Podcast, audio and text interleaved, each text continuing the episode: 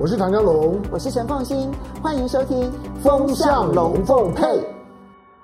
风向龙凤配，我是唐家龙，我是陈凤新，我来带风向，我来跟风向，以免你晕头转向。最近所有的风向呢，其实都。都围绕着整个太平洋跟大西洋绕来绕去，怎么说呢？我们等一下来好好的来跟大家来分析哦。那么今天呢，邀请了两位来宾一起来参加我们的节目。第一位呢是前立法委员蔡正元，蔡委员。好，正元欢迎。您好，下午好，大家好。第二位呢是大家非常喜欢的赖玉谦赖老师。玉谦欢迎。主持人好，观众朋友大家好。好，我们先从呢北约开始说起。其实你要注意到哦，最近北约除了关心俄乌战争之外呢，他们其实更关心太平洋的情势。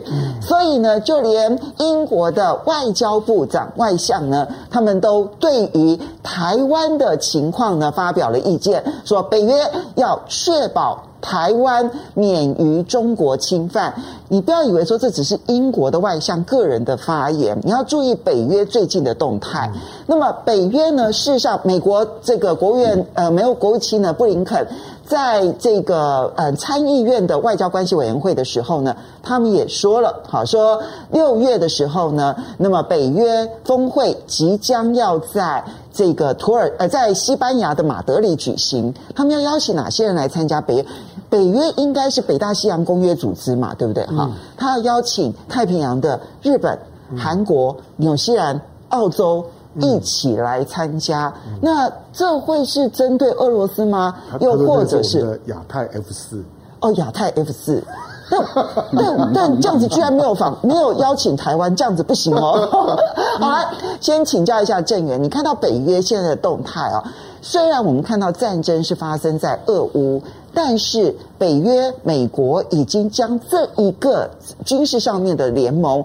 开开始往太平洋这个地方来看待，北约要东扩，很可能他的想法是要跳过整个欧亚大陆，直接到太平洋。他是扩到扩到太平洋的，没有错。他东扩，哎，不止西扩哦，啊，他也从美国啊，要直接啊，要扩到了所谓的啊印太地区里面来。以美国原先的设计哈，它的印太的战略架构本来就有英国很重的分量。不管是你从五眼联盟看，或者从这个澳洲、纽西兰的、加拿大的关系来看，基本上英国都扮演一个很重的角色。那英国一向自诩为是北约的捍卫者，不像赖月谦他们那个法国哈，对北约一向是忠诚度是有点问题的哈，时常哦心有 有有一心想要哈独树一帜哈。但是英国在北约的影响力，如果没有美国撑腰的话，事实上也没什么好看头的。就以这个英国这位外相来讲的话，哈，他基本上也没有什么太高的外交的资历，他就扮演一个鹦鹉的角色，去重复美国人的想法跟北约的想法。他前一段时间不是还跟俄罗斯的外长拉夫罗夫开会啊，还被拉夫罗夫损了一顿。你到底懂不懂外交？不，也不能怪他，因为英国这个制度也很怪哈。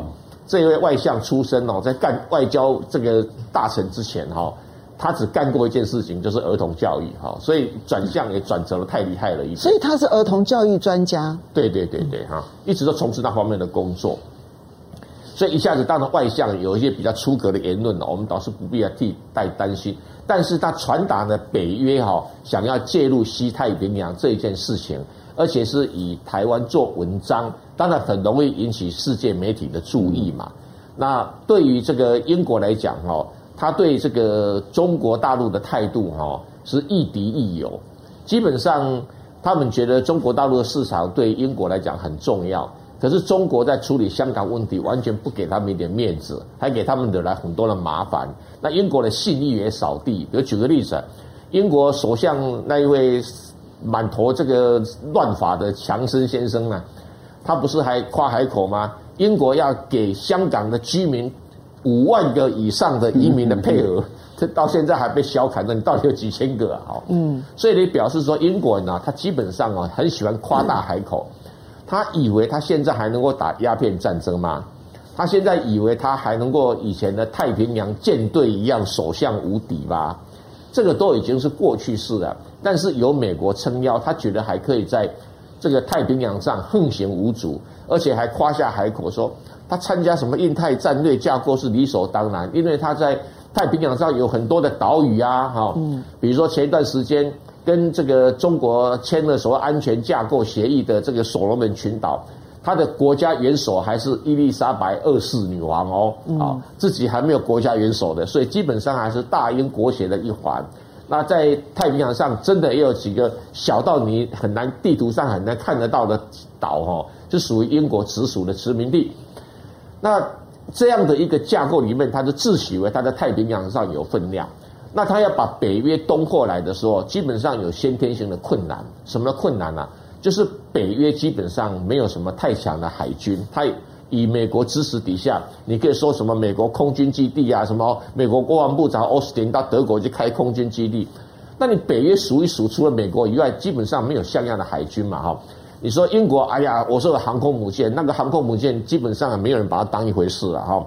那哎，对不起，法国有航空母舰，那法国当然不太愿意把航空母舰开到呃这个西太平洋来跟中国对打吧，没那么笨吧。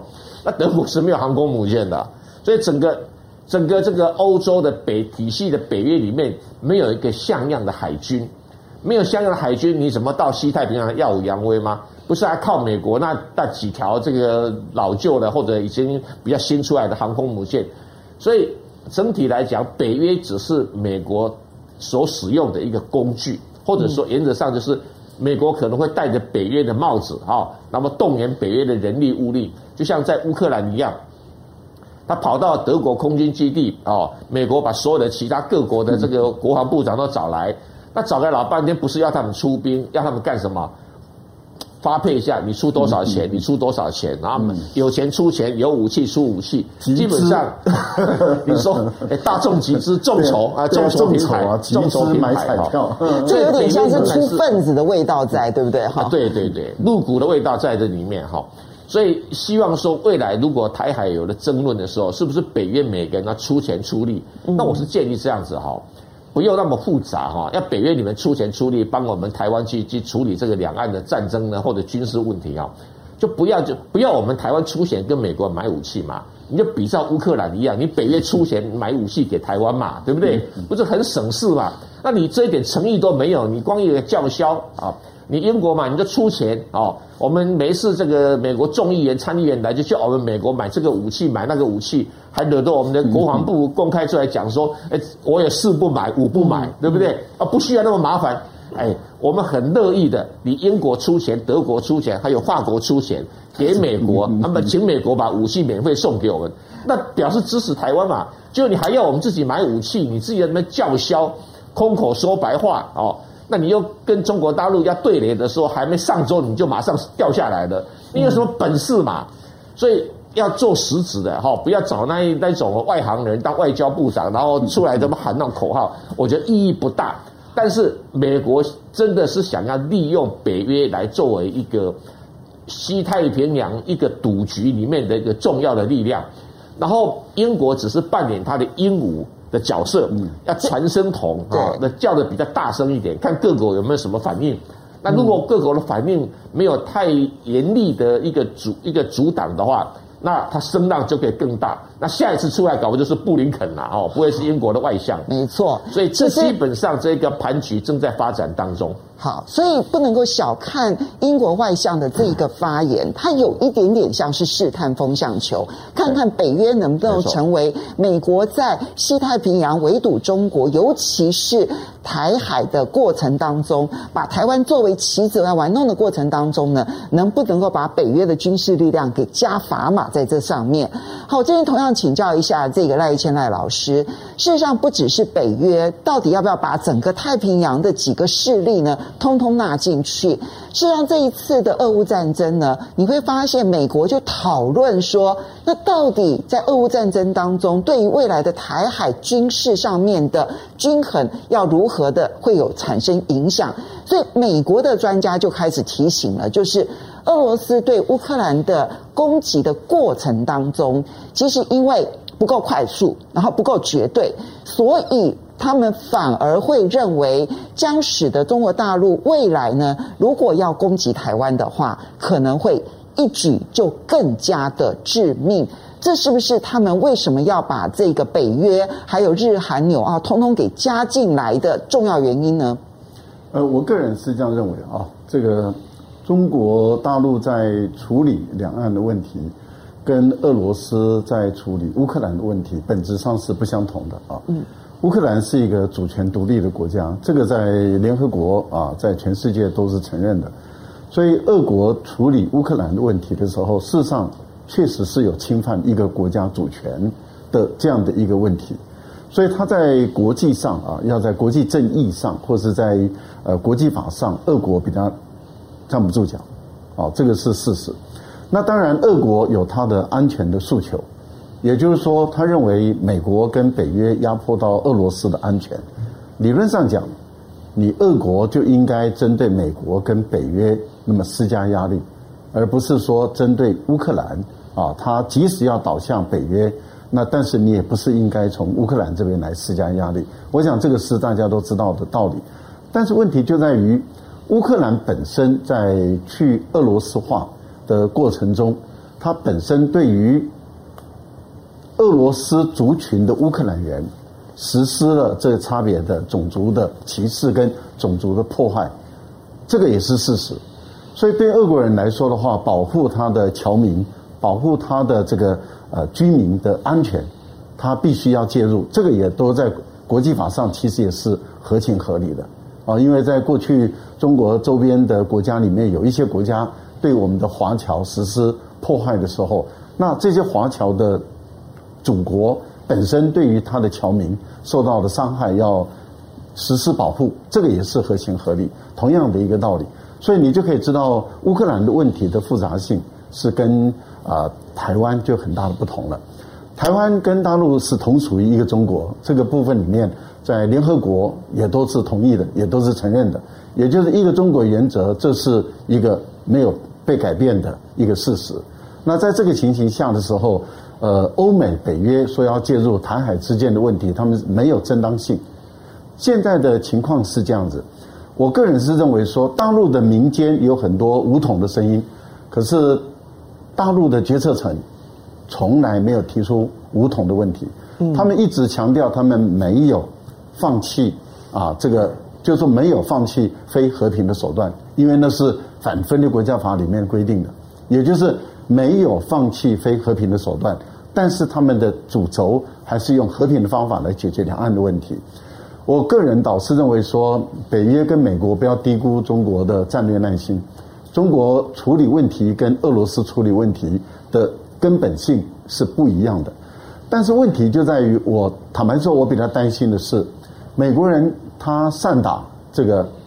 擅长于囚徒困境的这种，我们讲的就是两难命题了。就是那个赛局理论当中的囚徒困境。对，也就是说，我觉得这是美国人的专长。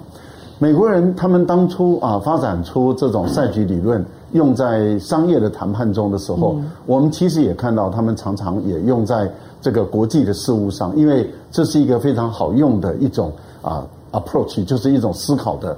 的途径，也大概在美国的在战略圈里头，每一个人其实都非常熟悉赛局理论的应用方式的。是的，那在这样的一个情形下，他们擅长于制造两个难处，让你不得不去选择，但是选择任何一项对你都是不利的。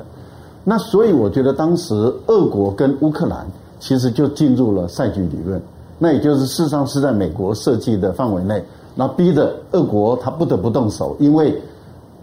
乌克兰当时在美国的怂恿收拾下的时候啊，本来就准备对顿巴斯地区实施更猛烈的军事上的攻击。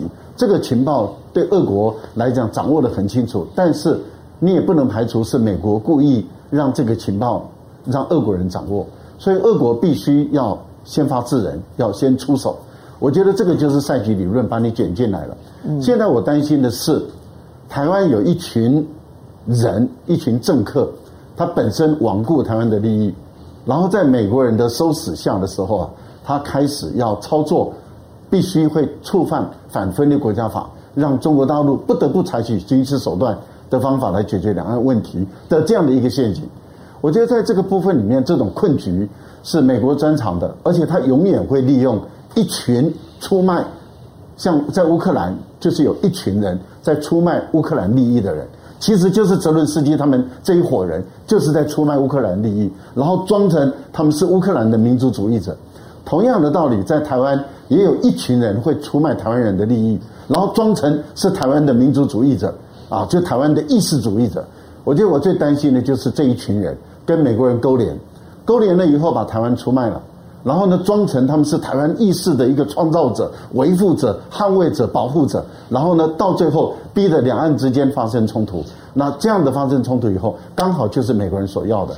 所以我觉得美国现在在准备的这些态势，是因为美国不能够自己介入，他怎么办呢？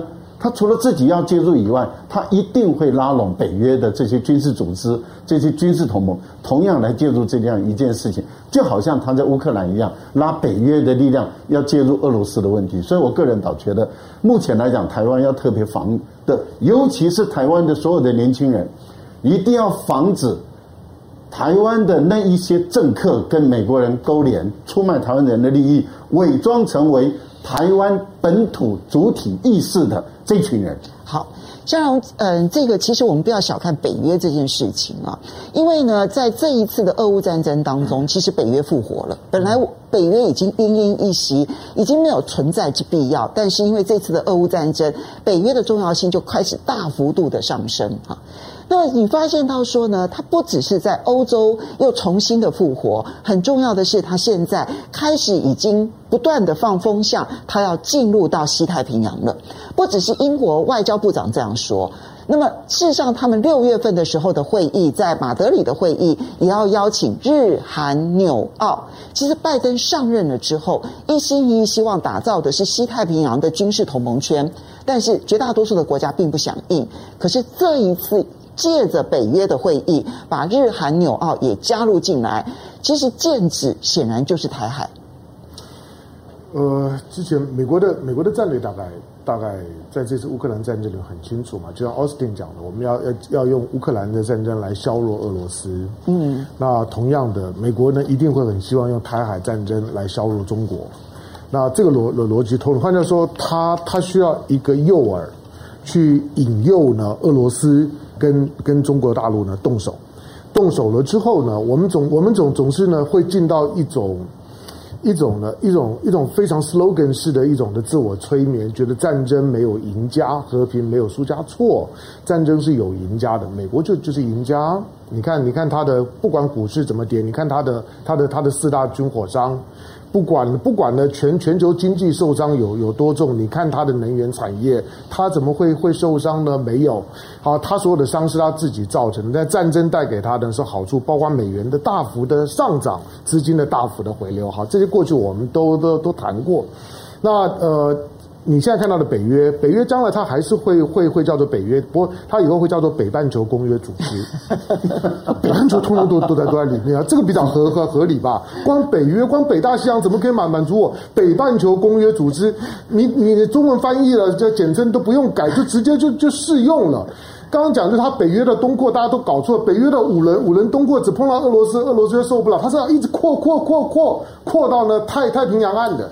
那它基本上面呢，它概念上面来讲，那个东扩是无度无无止境的。这种的集体安全制度呢，会表现出呢对外在的潜在的这些的空间的挑战跟事态是很特别的。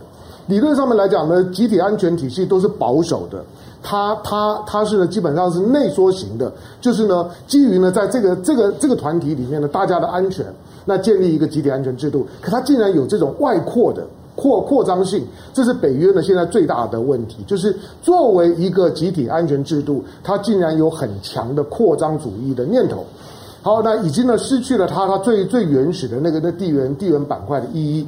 当然，我们刚刚看到的是英国在讲话了。我们我们简单认识一下英国，因为英国因为英语系的舆论舆论的力量跟英语系的认知战啊。它对于我们这种非英语系的，同时过去呢第三世界的国家的背景发展的相对的落后的这些地区，包括台湾在这在内啊，我们我们其实中毒是非常深的。听他听他们这些人讲话的时候呢，你容易先入为主的进到他的逻逻辑里面，而忽略了他本身内在的矛盾性。英国，你想他连他连香港都处理成这个样子，台湾他他能怎么处理？嗯，我问你，他连香港。他都搞成这个样子。他能够怎么去处理台湾呢？讲一讲而已啦。英国呢，顶多只是要要转移我们的焦点。等我们走去，你看俄罗斯呢在打乌乌克兰，你知不知道英国呢宣称他现在在海外还有一百七十二万平方公里的土的土地，一百七十二万哦，并呢，并不是一点七二万哦。他现在呢在海外，他宣称还有十个他的所谓的所所谓的自治领地，就是过去的殖民地。里面呢，你比较熟悉的，包括呢，在阿根廷外面的福福克兰，嗯，他都还宣称是是他的。阿根廷不管怎么讲都都没有用。你知不知道，在进到地中海的直布罗罗陀，那个在西班牙的边上，对，那个是英国在在在控制的。你知不知道呢？美国在控制呢印度洋当中的那个迪戈加西亚岛，嗯，那个呢，那个是英国的，英国占领地。即使呢，联合国说呢，你要呢，你要你要退多少多少，退出这个这个地方，这这这这不是你的，英国根本理都不理你。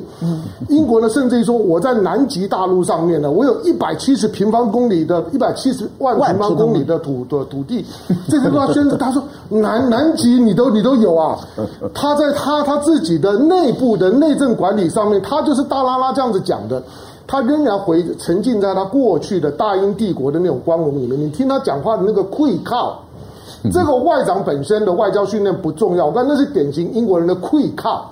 就是他讲这种话的调子已经三四百年，已经很习惯。他觉得我们讲话就是这个样子，讲起来才有才有那种大英帝国的感觉，你知道吗？但是问题，台湾人很多人都吃这一套啊。所以我我觉得这个是英语系的英语系的影响。你今天全世界老实讲，出国就是去留学，管你从哪一国来，最多的美国、英英国再来澳洲嘛，嗯，一样嘛，再来就加上在加拿大嘛。为我为什么为什么这这些国家是最多？难道北欧国国家不？北欧国那那不是天堂吗？去德国去法国不？语言都问问题嘛。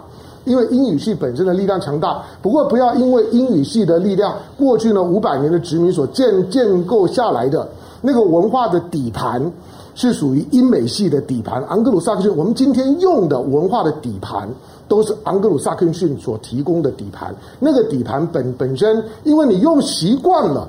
你你对于呢这辆车本身的其他的部分你就不了解。好，当然其实这里面呢牵涉到就是台海之间的军事上面的这个比对啊。呃，国防部呢其实他到立法院去报告的时候呢，提出了一份报告。嗯，我觉得你这看这份报告，它里面很详述的去列出来说，对中国大陆有八项优势。嗯，其实说穿了就是陆海空都是它优势就对了啦。就陆地上面它有武器自主，然后地面打击火力比较强，然后有比较强的造舰的能力，然后它的这个舰水面上面的制海战力超越了台湾，然后呢舰艇这个这个潜舰的战力也超越了国军，然后空中有比较好的战机制造能力，然后制空的作战也占优势，那不就是陆海空全部都占优势了吗？那所以我们看到说前国防部的官员，其实他是这一个嗯情报次长，国防部情报次长室的情研中心副主任。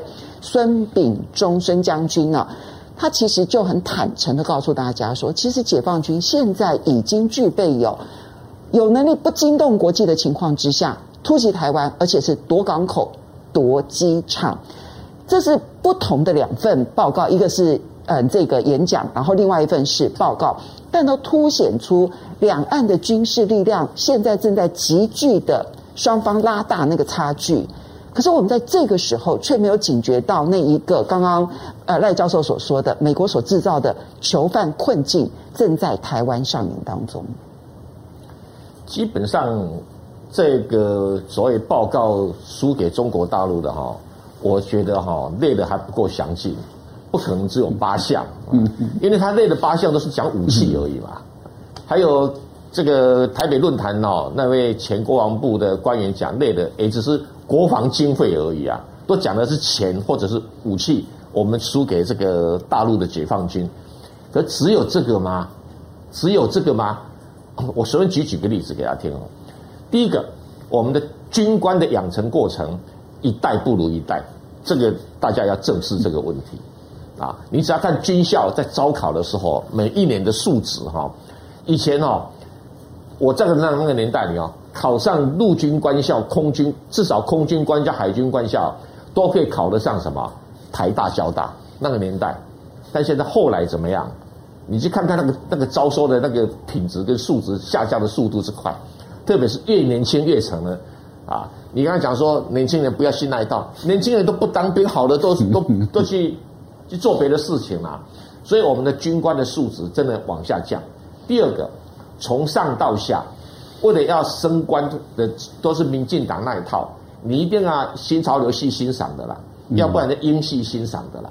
换句话说，我们已经走上了一个必须要不是靠自己的能力。以前哦，两蒋时代是说，哇，我我军人对不对？我就靠我这个表现好，我就可以节节上升上去，我不需要去搞那什么关系呀，啊，或者是跟立法院的什么西西系呀，或者是什么样的哪一个派系有瓜葛的，不需要，我就是老老实实把专业做好，那个军队才能打仗哦。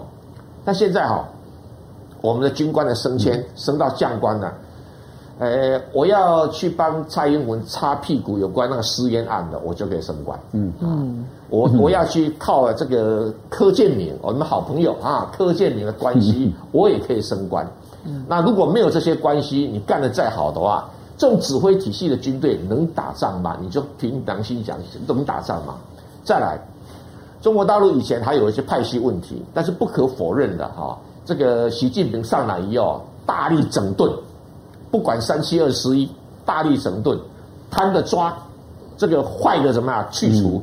那个没有能力的，靠以前那个裙带关系的，通通干掉了啊！所以，你习近平讲说，军队必须要怎么样？召集能来，来之能打胜仗，就是这个道理。我们现在的军队是整个的团队的素质本身就产生了结构性的问题。而这个是几乎是政党轮替所产生的民主政治底下最恶劣的一面，副作用都在台湾的军队里面发生了。那所以比较之下，台湾军队能不能打仗？我们可以跟菲律宾打，我们可以跟呃这个东南亚国家打，越南啊什么？啊，越南都不一定能打，嗯、真的吗？讲不清楚啊。但是这样的一个，我以前听国防部。所得到的讯息是，东南亚每一个国家我们应该都超越。嗯嗯。现在你觉得越南都不一定。越南能够打赢美军，你就掂掂分量吧。哦。越南他很自豪，我打赢过法国，我打赢过美国，我甚至还打赢过英国。所以这个国家的军队啊，某种程度来讲哦，他在所谓的中国的城越战争里面打，算是打成平手哦。嗯。所以这样的一个一个这种军队啊，防御自己是有能力的，但是对外去打仗可能是有困难的。但是我们台湾面对的台海的战争哈，基本上它是一个海空军战为前提的一个，跟飞弹战为前提的一个战争，光靠武器不够的。那个你讲一大堆什么直管通奇嘛，一大堆的理论，就是靠人嘛。你人的素质比人家低的时候，你就会被打下。我再举个例子哈，每大家讲说大陆上最好的学校是什么啊？什么清华、北大？嗯，不要忘记哦，我亲眼看到。解放军呢，到清华大学去招理工科的学学生哦，班班爆满。对，国防生。嗯，对，你现在叫我们的台湾的军队跑到台大去摆个桌子，说我要收五十名军官，你看台大会有多少科技班的人会来报名？嗯，你就这样子比比下去了嘛。好，所以今天我们要检讨台军的问题哈，不能只是讲那个八大劣势，真正的劣势在核心。能不能打仗的关键在核心哈，也不是政治人物怎么叫嚣也没有用。你说蔡英文下面巡视那个东西，那有什么意义？那没有意义的嘛哈。但是两岸之间的政治问题如果不处理好，啊，你说什么这个呃大陆领导阶层哦没有武力这个呃什么解决台湾问题的想法，我不相信啊，我绝不相信啊。他们只是怎么样？现在整个国际局势的话，相当的一个不稳定的状况底下，他们是希望说，我哪一天我的 GDP 超越美国，这是关键，这是警讯啊。然后我的这个平均人均 GDP，我什么时候超越两万块？你要想啊，两万块，我们台湾三万块，它还少我三分之一哦。别傻，为什么？大陆只要平均 GDP 人均超过两万是什么意思呢？嗯就是它的沿岸的北京、上海、哈、广州、深圳，都至少台湾的三倍。嗯，因为你一直要求那个什么，这这四个城市加起来，其实是人口数就是台湾的四倍了耶。啊，对嘛？我的意思说，它的它的这个人均 GDP 都超过台湾的三倍。啊，所以你你从这样的一个规模来看哦，它因为它要跟什么呃青海啦、西藏啦、哦、那个什么呃四川啊去做平均啊，它难免会什么宁夏、内蒙古难免会会因此而拉下来。一个国家就是说，我的总体的 GDP 啊，就可以挤出我多少国防预算，我可以挤出我多少的战力出来。这个为什么米尔斯海默在写他那个很有名那本书叫《大国政治的悲剧》里面，在评估一个国家的军事的战斗力，就是把 GDP 摆在前位，排在第一个位置来评估的。那我们也都相信这套理论基本上是符合事实的。嗯，那如果你这样来看的话，当大陆现在在等什么？为什么？你看，不管这个民进党政府哈怎么羞辱他啦，怎么仇中入中啊，这个选你说年轻人。台湾的年轻人都台独化了啦，哦，不必去考虑那个问题。说他他他跟民进党那些基本上是很像，为什么？这是没有办法，这美国的宣传教育底下自然的结果。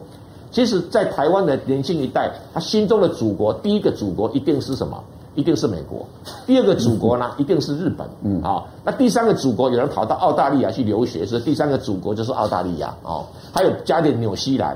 然后现在渐渐不承认自己是中国人了嘛？嗯，哦，几乎你看年轻人敢谁敢承认自己是中国人？没有啦，没有啦，哈、嗯。所以大陆上面对这个局面，不是不动手用武力处理，而是现在时机不适合他。好，现在他们的国防部还讲说，哎呀，中美两国啊，这个合则怎么样？两利啊，这个不合的话两害哈。我们两个要稳定国际局势。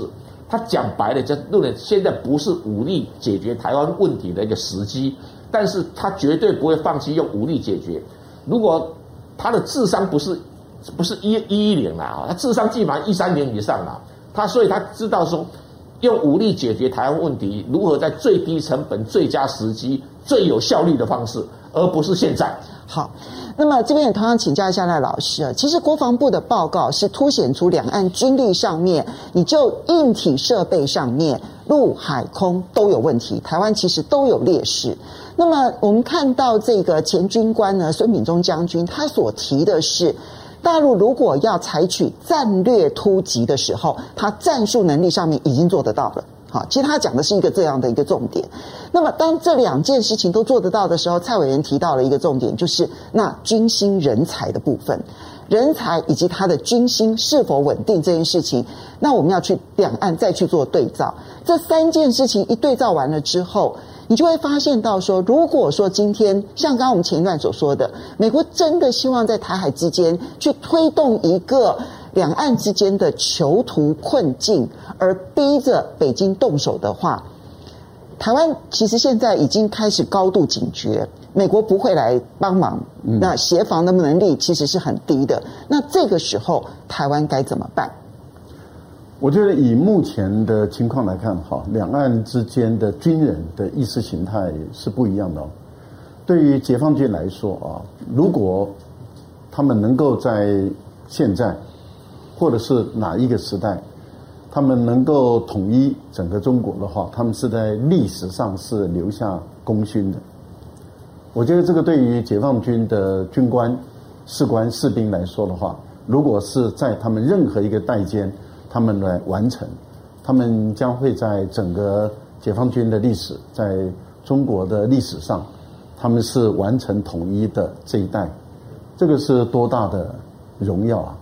这个对于他们来讲是可以传颂后代好几代间了。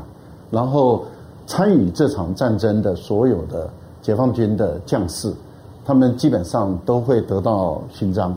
所以你说的是他们的军心上面的一个基本态度，他们的意志、他们的意识，他们是要，这是神圣的使命，所以他们的士气绝对是旺盛的，因为他们是要统一整个中国，而在，而如果这个任务在他们手中完成的话，他们是。那个匾额，每个家里面把那个功勋是贴在墙壁上的。可是赖老师现在在台湾有一种气氛，觉得说，你看俄罗斯跟乌克兰的战争，乌克兰的军队保卫家园的意志也很坚定，台湾一定也能做得到。台湾是为什么而战呢？台湾本身的内部分裂成这个样子。坦白说，乌克兰如果没有美国北约的这些国家源源不绝的把钱啊、把物资啊、把东西送进去，乌克兰早就崩解了。坦白讲是这样子，根本不是乌克兰在打仗了。我坦白说了，根本不是乌克兰的高阶军官在指挥打仗了。也就是说，以目前来讲，我们所看到的讯号啊，所看到的情报，为什么会传出有法国的高阶将领在被困在马里乌波尔？为什么会传出加拿大有中将阶的的的将领现在在乌克兰？那么加拿大说，哎，他已经不是现役的人。那也就是说，事实上，乌克兰的军官根本不会打仗，打仗指挥的、调度的。也根本不是泽连斯基跟他的那群参谋幕僚，我个人的推断，根本就是北约的这些高阶的军官，他们在乌克兰内部里面来指挥调动乌克兰的军队跟俄罗斯打。那台湾呢？台湾的将军会打仗吗？我讲到这里，我坦白说，我是觉得百味杂陈啊。我还记得，因为你在国防部服务过，哎，我在国防部服务过，我在我们这边在雅虎。那时候是在是在少康兄啊的节目里面，我就很理性的、很冷静的来分析两岸之间。我说台湾的军队没办法打仗，哇！那个时候民进党他们发动多少力量来攻击我？整整我一个学者，他们那个时候民进党动员报纸、电视媒体、官员，还有我的学弟。就是那些小老弟，陆军官校的那些弹头将军，一堆人，然后上绿营的媒体，把我攻击的啊一仗，卯足全力攻击，整整攻我一个月。然后呢，然后等到德国之声说台湾的军队是纸老虎，不能打仗；纽约时报说不能打仗。；CNN 说不能打仗。；BBC 说不能打仗的时候，今年国防部承认他不能打仗，他说解放军，你不觉得很离谱吗？去年还说，呃，这个呃倾斜，今年说全面输，那你不觉得这个国防部是在干什么？那你两三年前的报告再拿出来看，再把国防白皮书拿出来看，也就是说，你再把台湾的防卫部门的国防白皮书，你再拿出两三前年、两三年前或是前几次的白皮书，再拿来跟现在来做对比，哎，他他不得不承认了。那我当时。做这样的一个分析，呃，民进党的每个人攻得一塌糊涂啊，台湾的这些绿营的一四五零攻得一塌糊涂，哎，那欧欧美的媒体批评的时候，他们呃分析的时候，他们没有人敢批评，没有人敢攻击。那到现在，绿营的媒体有给我一个道歉吗？没有哎，我也不需要他们的道歉了。坦白说，他们的道歉也不值钱。但是我要强调一点，就在于台湾的军队从来。有没有真正的把我们两边的情况来做对比？我刚刚为什么要特别讲到大陆的解放军？如果真的是台海要发生一战哦，我再强调一点，刚刚郑元兄一直在讲软的力量，大陆的解放军他们是统一之战呢，这个是在历史上要留下功勋名字的。而台湾呢？台湾您刚刚提到的会乌克兰的这种捍卫家园之战吗？我说不是。台湾又会有很多人不知道为何而战，因为没有人为台独而战。嗯，为台独而战的那一些人现在在哪里？请问一下，在美国，在日本，为什么他们不把那些他把他们的金孙？我的意思是说，那些主张台独在海外的，为什么不把他们的金孙？我在强调，把他们的金孙，把他们的儿子、女儿送进美国的军校读书，然后让他在美国、在日本。学了一身本事以后，再回到台湾的军队里面来服务。台湾在过去也有很多人主自己掏钱在美国读军校，读完了以后，他们回到台湾来啊，主动要参军。但是问题就在于，现在为什么台独？但是那些人从来不是台独哦。嗯。现在我要讲的是，台独为什么从来没有把他的小孩送在美国、送在日本去当兵？当完兵，然后当了军官。然后呢，系统性的送回台湾，或者是把他们的小孩全部送回台湾来读军官学校、读士官学校，来去当兵，为什么都不不这样干？好，所以你谈的是两岸意志力的差距，对不对？好，那我这边同样就请教一下香容，就是你看到就是大嗯、呃，这个国防部这一次算是老实数哈，吃了诚实丸，然后告诉大家说，你看到陆海空三方面加上电磁战，其实。八个方面通通都是都是落后的。那么这边呢，其实所透露出来的那一个战术上面的能力的讯息，还有包括了蔡委员跟赖老师所提到的在军事的意志能力上面，其实这是三大方面。不管是你在硬体设备上面，然后包括了你在战术的执行能力上面，以及战略意志上面，看起来其实。一旦两岸发生战争的时候，对台湾来讲都不利。这种讨论呢，因为因为几乎台湾天天都在都在进行，那讨论久了之后呢，大家都麻痹了，就是都都都觉得就是一个 paper work 耍耍嘴皮。我们分两部分来看了，第一个就是因为这份报告呢是原来原来立法院希望国国防部做的，就是呢两岸的两岸的，就是说呢这个就是说战力的优劣比较，那。你要你要国防部怎么写？我告诉你，他如果不小心写了一一项说这一项的台湾比较优，那他惨了。告诉你，会被他笑死。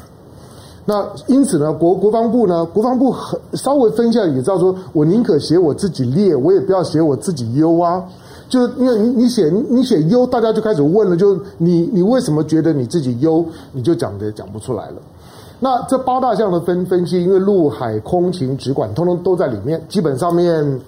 我觉得是最近这段时间算是军方比较务实的报告了。虽然呢数数字的东西不多，大概都是叙述性的，但是基本上面大概都还实在。再来第二个就是说，它不是只有台湾的问题，全世界任何一个国家民主国家的军方在写报告的基本的调子呢，都都都都是我快要不行了。那个是一个标准的调子，你你不要怀疑，你不要觉得说这长他人自信面子。我问所有的民主国家的军方在给国会提报告的基本的调子就是我已经快要不行了。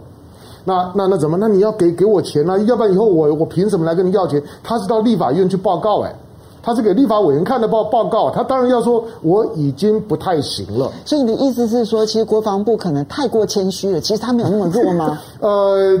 我我我觉得他是不是太过谦虚啊？这跟这跟两岸在对于就是说两岸未来如果可能发生军事冲突的基本的思考逻辑，就是完全不同的逻辑。解解放军呢，对于两岸的冲突的，就是说呢，那个思考呢，是一个是一个胜败的分析，就是我会赢或者会输。那基本上就要维持我会赢，可是台湾呢是知道自己只要冲突的时候一定输，不止战场呢在在台湾，最后结果也会输。那台湾在干嘛呢？台湾在做的是成本分析。台湾做的成本分析就是我要让你呢打这场仗的时候呢，那个成本呢你要你要好好算算一下，你要不要付这么大的代代价？真的伤台湾一万，你要呢自损八千。嗯，那这种的这种的成本分析是台湾的主要逻辑。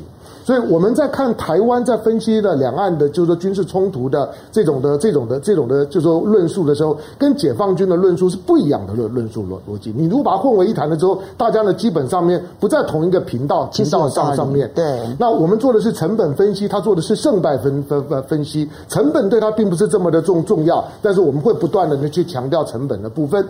但是因为两岸的两岸的军方的这种的这种的对话。我比较担心的就是说，因为第一个，台湾的最后一场的战争是一九五八年嘛，嗯，你现在从国防部长以下，其实没任何一个一个现役的军人将官都没有战争经验了，对，他们基本上面都没有在战场当当中像乌克兰战场那种，就是说下一秒钟呢，我我很可能就死于非命那种的经验呢，在他生命记忆里面都没有。那么他们基本上面都是在演训的过程当当当中去累积起来的，他没有战功了。那台湾的部分，一九五八年。大陆的部分来讲，最后一场战争是一九七九年。你知道一九七九年的惩越战争的意义是什么吗？就是惩越战争的时候呢，杀进越南战场当中最年轻的那些兵呢，十六到十八岁，最后的三个现在都已经在了解放军的东部战战区、中部战区跟西部战区当司令了。这是呢，这是你现在看到的习近平呢，就是这两年所提拔的三个司令，是最后一批解放军有战争经验的。再后面的也也也也没有了，他们也同样没有经验。再后面的这些呢，升迁呢，全部都是靠什么？靠海外的维和部队啦，及吉布地的驻防啦，演训的成绩啦，跟你呢看你的 paper 上面的你的学学学经历的本职学呢，没有战争经验。那以这样的一个庞然大物，你光看他最最近，就光这一个礼拜的时间。解放军几乎在告诉你说呢，我即将完成我的十年建军的计划的目目标都完成，我的我的零五五全部都下水，战力呢六六条已经具备，鹰击二二十一呢，我射给你看，你你你你自己评估一下，就是我在面对到一个呢航母舰队的时候，我的零五五一万两千吨。你呢？你你觉得这个呢是一个是是是一个怎么样水平？可以跟莫莫斯科号可以跟我比吗？你再看到它的零七五的两栖的登陆舰，那个呢就就就是为岛屿登登陆作战做准备。第二艘呢也已经下水了，一南一北了之后呢，作战的时候两个营的战战斗力呢，随时是随时就可以做投放的，那是全全全兵力，不是只有人哦，装备是全投放的。你再你再看到它第三艘航母六月三号吧，现在大概大概都已经公开讲，六月三号第三艘航航母呢准准备要下水了，它的十年建军的全兵力几乎都已经在里面了。台湾我我我不说都不行了，我说因为我们做的都是成本分析，你要知道成本分析就是说我会输，但是呢我要不要付这个代价？嗯，我们只是在考虑这件事而已。就是很多人在听台湾军方报告，或者很多政治名嘴在谈的时候，你要知道，你没有赢的机会，没有人认为台湾最后呢能够撑得住，只是你要不要付那个代价，像乌克兰一样遍地焦土。好，我们先回应几位网友的这个留言。东方司公说，学者就应该像赖教授这样子说真话，然后讲实话。王文义呢，他提到蔡委员说到重点，人才才是重点，军心才是重点。另外这一位用这个韩语的这个这个这个名字的，我不会念。他说台独的利益啊，不归属军人。然后林 Chen 他说大陆连网军都比台湾强哈。好，面包说呢，两岸必有一战的，这是美国战略需要。台湾岛内政治决定不了台湾前途的，台湾前途是由中美决定的。这其实也是一个蛮悲哀，我其实是同意的啦。哈、嗯、Justin 他呃谢谢他他提到他说，美国去年要让乌克兰加入北约，今年乌克兰就被打了，现在换来搞台湾，难道要让台湾变战场了吗？哈。那么我们其实接下来就来看的是，虽然俄乌战争的战场还是很热，但是呢，整个五月份呢的拜登会非常亚洲。我们看到呢，他呃昨天呢，这个美国呢正式宣布，拜登上任之后的第一趟亚洲行，五月底就要这个展开了。五月二十号到二十四号，他会先到韩国，所以他要先拉拢韩国，才去日本，然后见岸田文雄，然后紧接着五月二十四号就要举行 QUAD 四方会议。我我补充一下，他不是他想先到韩国，是韩国说，如果你到我们这，你要先到我这里。所以日本超超不高兴的，就是说你为你为什么要来开矿？你要先到韩国，你这么不给我面子。但是韩国说，你要你要先来我这，不然你不要来。所以拜登就是给韩国面子，不给日本面子啊！韩国每次都这样，你要你到日本、韩国两两边都要走，是不是？你先先到我这里，不可以先到日本。我觉得那个时间点才超不给澳洲面子呢。那这个乌啊乌克兰一样说，你怎么可以先到莫斯科呢？你应该先到基辅啊！对，因为你想想看，他五月二十四号要举行 QUAD 会议，嗯、澳洲是五月二十一号举行国会大选呢。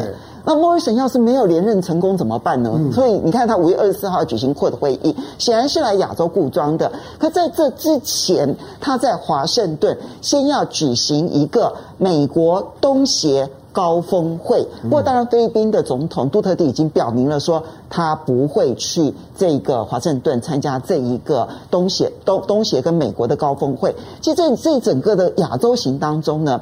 台湾当然，我们跟他们好像都没有什么太大关系，我们大概也见不到拜登。可是，我们是不是连美国的印太经济战略都进不去？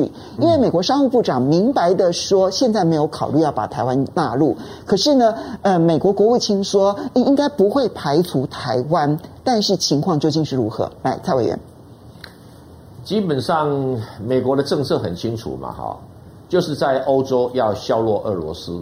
在亚洲呢，要围堵中国，这两个一个是一个基本的一个战略，在这两个基本战略里面呢，孰轻孰重啊？当然是围堵中国才是大戏嘛，因为你所谓的削弱俄罗斯，它只是一个量的问题，削弱多少的问题。你一个乌克兰战争，我不客气讲，能够削弱俄罗斯其实很有限的，反而你欧洲的像德国啊，自己会受重伤。所以这样的一个考虑的话，它有个先天性的限制。哎，蔡委员，可是现在在台湾有一种说法，就是因为俄罗斯今年的经济应该会衰退两位数以上的衰退，衰退百分之十一或者衰退百分之十二，有不同的估算。那么，所以他们就会觉得说，你看俄罗斯倒大霉了吧？今年的经济成长率是衰退百分之十以上，哎，好吧，就算俄罗斯衰退百分之十，它要进口能源吗？不用，它进口粮食吗？不用，它进口武器吗？都不用，所以。所谓的削弱基本上是服务部门或者金融部门，这个对俄罗斯那种很奇特的经济体意义不大。你不能用台湾的处境来想俄罗斯那种经济体，每一个经济体有不同的体质哈，先先弄清楚一点哈。再来就是说，围堵中国才是大戏，为什么？中国太难围堵了。从川普开始，所谓打关税战，打到现在谁在发烧？是美国自己通货膨胀在发烧啊。那整体来讲的话，他要重演了一样的戏码，就是说我削弱俄罗斯是打群架，那围堵中国更要打群架，打群架就要固装，打群架就要去摆平我这个联盟里面的矛盾。那谁的矛盾最多啊？日本跟韩国的矛盾，那简直是源远流长哦，那一一缸子说不完，每双方都有很高的情绪。拜登就要去安抚啊，说：“哎，你们大家跟我一起来围堵中国，围堵中国就可以解决这个朝鲜半岛的一些核核恐怖的问题。那要日本稍微退让一下，所以当然日本现在心里不太愉快啊。不过日本就是美国的小弟，已经当惯了，你不太愉快，你又怎么样？所以拜登来固装，然后那个所谓的布林肯来固装啊，其实都不必讶异。他现在只是在演这一场大戏之前要登场的。”哦，看东南亚怎么拉拢啊，印度怎么拉拢啊？那澳洲当然不必拉拢了嘛，哦，嗯、那现在正下解决日本跟韩国的矛盾，那所谓的不管是印太经济架构、印太战略或者什么四方对谈啊，这些都只是他整个围堵中国的拉帮结派的戏码。虽然说中国一再讲说什么，诶，四不一无益啊，其中一个就是你不要拉帮结派哈，想要什么修理我，那你不要想要推翻我共产党统治啊，你不要想要搞新冷战，讲的这个东西是中国开的筹码，美国会照做，我照常打新冷战，只是冷到什么程度，我照常想有机会推翻你这个社会主义体制。啊，只是看机会有多大。以前搞香港搞不成，搞这个新疆棉花搞个老半天，现在也花掉了啊。那现在什么啊？就搞台湾最好最方便了嘛。我第一个，我搞台湾问题，我先拉好这些人，说你们每一个都帮我去帮台湾讲话。韩国当然还目前还没介入，日本有没有开始了？有啦。我我的什么呃这个国国家的一个方针开始把台湾纳入我最日本最重要的关切啦。那。澳洲的莫里森早就喊得很大声啦，那只是现在东南亚会不会配合？那不配合也不要完全倒向中国那一边去。所以等到他整个布局完成了以后，他当然会来用台湾跟中国来大陆来做说话嘛，啊，那这个时说话的时间还没到，现在只是什么呀？开始在发筹码而已啊。所以对蔡委员，你觉得美国到底在东南亚或者是在整个亚洲的布局会成功吗？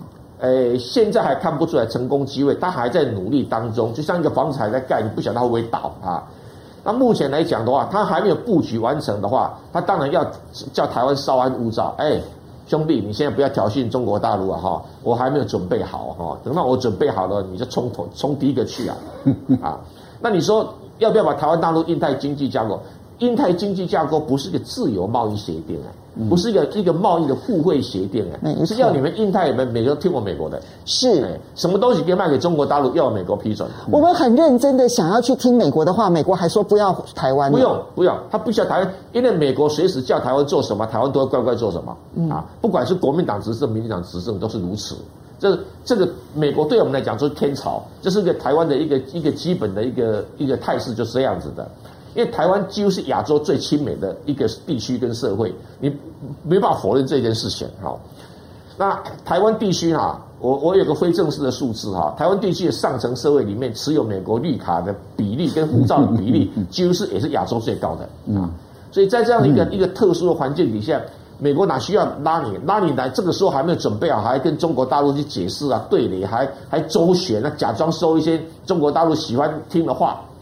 那中国大陆目前觉得说好，你只要给我不要给我呃太没有面子的话，我就装作没看到。他准备他的啊，然后这个现在俄罗斯经过被削弱以后，俄罗斯已经变成中国的加拿大了嘛，好，嗯，所以整个态势来讲，中国他觉得说，我就先把我事前什么十年计划、什么计划，先把它弄好了啊，我内部的人事调整好，我的这个 GDP 不可以输给美国，所以这些东西是中国在注重的。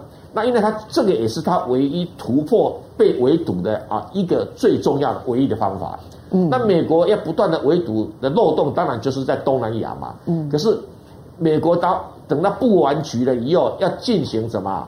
进行发牌的时候，一定是发台湾牌，你不用想太多啊。所以台湾没有这方面的自主权。好，同样请教一下，嗯，赖教授，你怎么去看？拜登的整个的亚洲的布局，其实像刚刚蔡委员讲的，就是他要布局完整了之后，才要出台湾牌。所以现在我们可以讲说，台海之间还是安全的，因为整个美国的布局还没有成功。那但是如果他真的布局成功了，那就是台湾最危险的时刻了吗？我们看几个问题啊，其实美国围堵中国大陆的发展，尤其是遏制中国大陆的发展。要更往前推，从奥巴马时代的重返亚太，亚太再平衡就开始。对，二零零二零一零年左右的时候，就是二零零九年的时候，嗯、这个希拉里在泰国的演讲啊，就已经开始启动。当时是两条轴线嘛，一个就是 TPP 经济轴线要孤立中国，另外一个就是透过岛屿跟主权啊的这些有纷争的地方，要建立军事联盟来遏制中国的发展。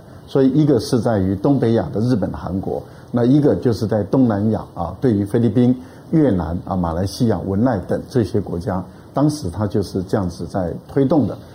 呃，八年没有成功，奥巴马其实就是一个挫败，所以川普上来了以后，四年改变另外一个战略，那也就是采用过去对付日本的这种广岛啊这个广场协议的方法，但是我们也看到了，刚刚啊郑元兄讲得很清楚。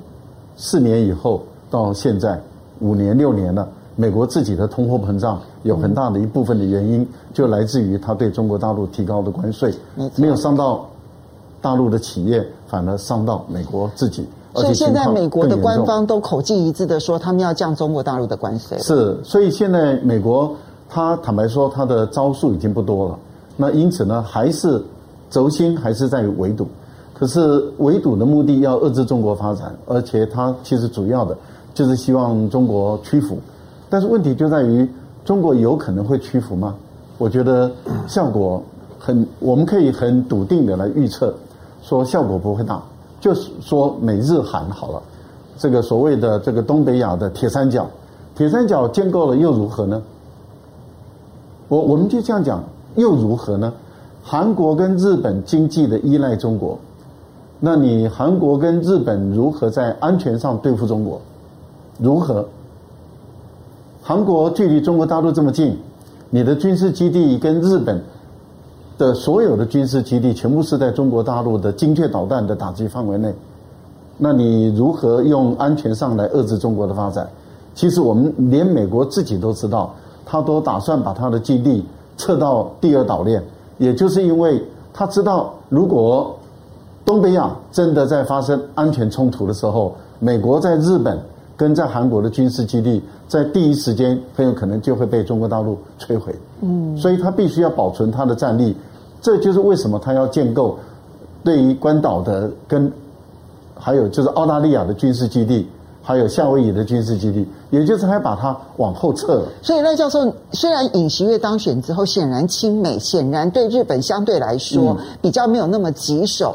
可是你觉得，就算东北亚这个部分，美国把它给固定清楚了，也并不能够真正的达到围堵中国的效果。因为军力完全倾斜嘛。嗯，你您想想看，日本现在不到中国的三分之一，那韩国更不用说了。所以你日本、韩国加起来。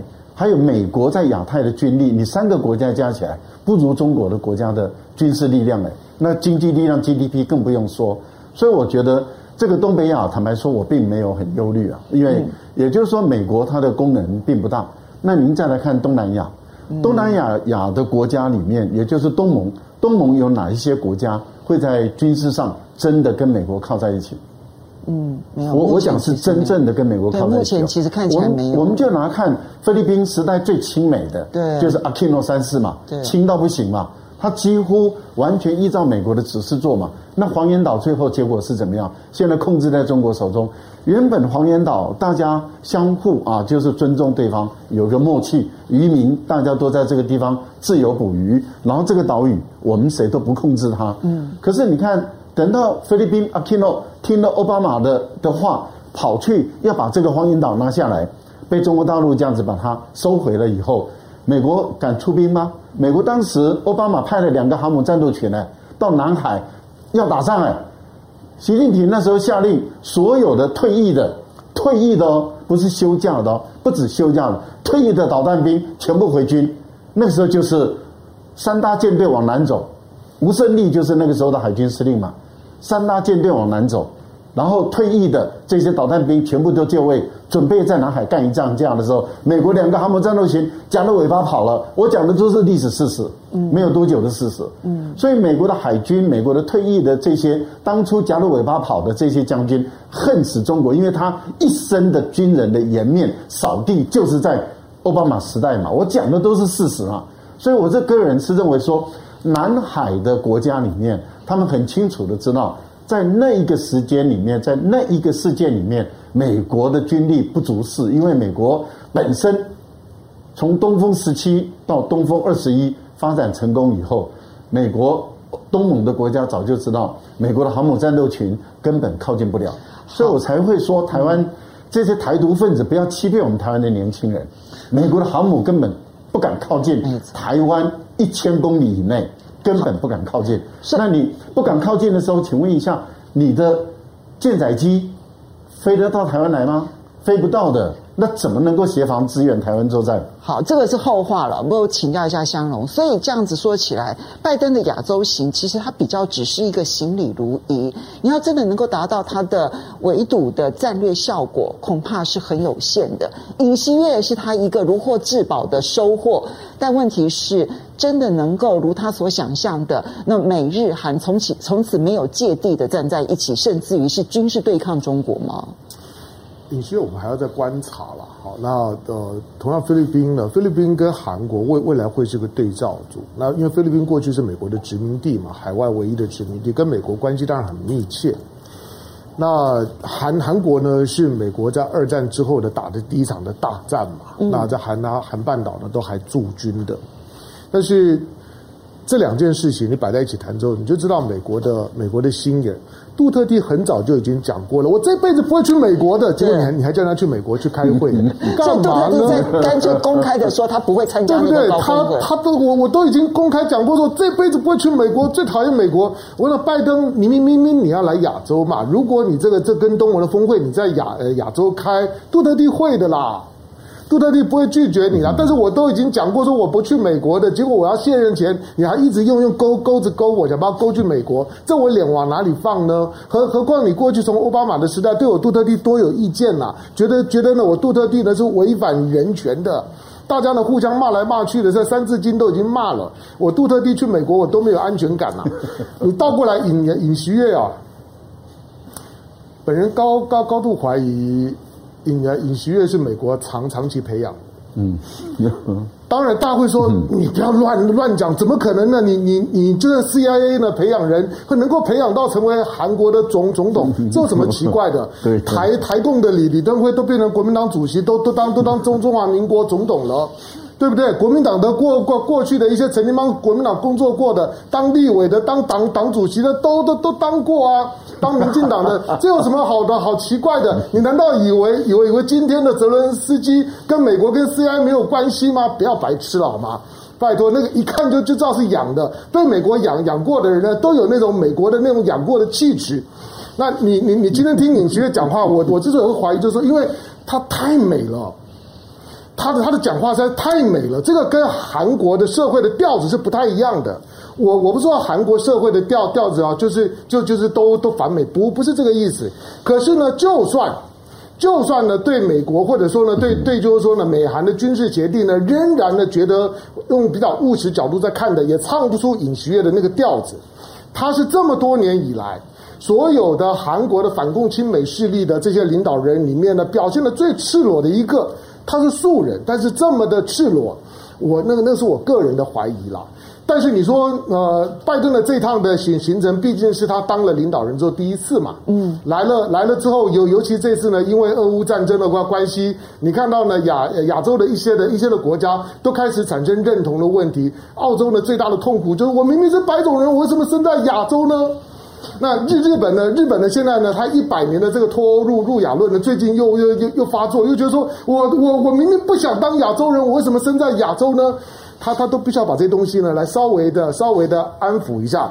我们的注意力是是摆在呢印所谓的印太经济架构协协定，这个是一个比较模糊的地带了。但是我相信布林肯讲，他会把台湾放放放进去。因为这个东西基本上面，它是不排除，它，不见得是放进去。对，但是它的它的放进去是所谓所谓的怎么样放，不排除是怎么个不排除，对，这中间会有一些的模糊地带。但是因为它基本上面并没有去触碰到北京在过去对对台动武三原则的那个红红线，嗯，所以呢，它会有一些的模糊的空间，毕竟是用经贸的名义嘛。可是你说这个印太经济架构能够产生多大的威慑力？